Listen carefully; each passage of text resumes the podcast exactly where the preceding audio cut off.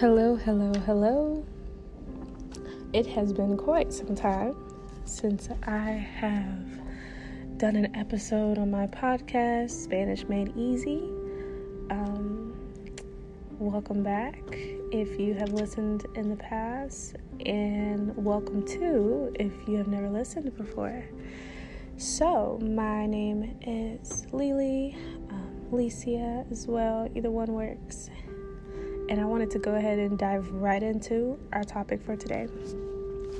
So, my guiding, leading question in the back of my head today that I always get being a Spanish teacher and a person who learned Spanish, the burning, dying question that I get is how long does it take to get fluent in Spanish?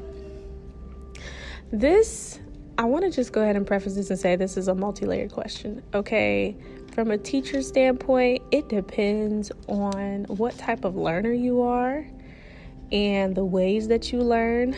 But what I can generalize and say, there are a few things that affect how quickly you can pick up a language or you may pick up Spanish. One of those main factors is simply just frequency. How frequently are you studying the language? How frequently are you putting in that time um, to study what you have learned? How frequently are you reviewing your notes and looking at those deficits that you may have? I would say, I would suggest that if you are trying to become frequent in Spanish. And this is just a general rule of thumb. Um, it's not set in stone. I would generally suggest you put in or integrate Spanish into your life, whether it be a class or whatever that looks like for you, at least four times a week. And this is why repetitiveness is key. Okay? You want Spanish Spanish to be something you're doing, not something you're just learning. So, if you integrate it into your life on a almost daily basis, it becomes a part of your life and not just an hobby that you are picking up. You almost want to become one with the language and the culture. So, I know a lot of people with that thought, they're like, well, I'm so busy. I have so many things going on. I just don't have time to study it. And I want to say, studying it or integrating it into your life does not have to look like the traditional method of sitting down at a table, opening up your cuaderno, which is your notebook, and looking at your notes. Here are some other ways you can make that time to get Spanish in your life. First things first, something that I do frequently, and it's something that is so like, I guess you could say low key or just kind of in the background, but it's like helping me, or I don't know, just it remains prevalent. I personally put my phone in Spanish.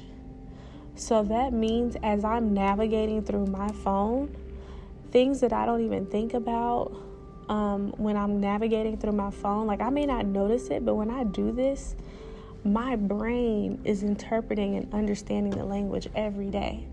As you go into your settings, maybe you need to change something.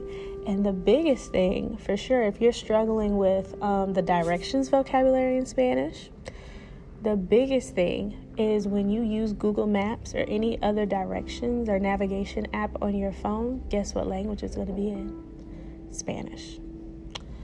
So, I automatically, all the time, like when I feel like maybe I'm not dedicating a, enough time to Spanish, go ahead and put your default language on your phone, the Espanol. Okay? Secondly, the second thing that you can do, and all the things that I'm suggesting, I've done before. Okay? I'm telling you what I know, not what I've heard. The second thing that you can do, I know it sounds a little corny, get you um, some sticky notes and label the things around your house in Spanish. If you are struggling with your vocabulary, you need to take Spanish home with you. Okay, label the objects around your house in Spanish. Label the objects in la cocina and la sala, that be in the kitchen and the living room. Label your house as much as you can so that when you're referring to those items, or even you may not even think twice about it, but when you're looking at these items in your home, you're constantly seeing and getting that reminder of the Spanish vocabulary word. Label the items around your house. Okay, so those are really good things for vocabulary. For listening, I know many of her listen to Spanish music, but if you are just starting out, listen to ballads, slower Spanish music, because then you can pick up the vocabulary. Often they elongate their words so you can understand what they're saying. If you are novice and a beginner in Spanish, I would not recommend jumping directly into understanding Bad Bunny, even though I love Bad Bunny. Um, you may want to wait until you're intermediate, high, or advanced, low, until you tackle that.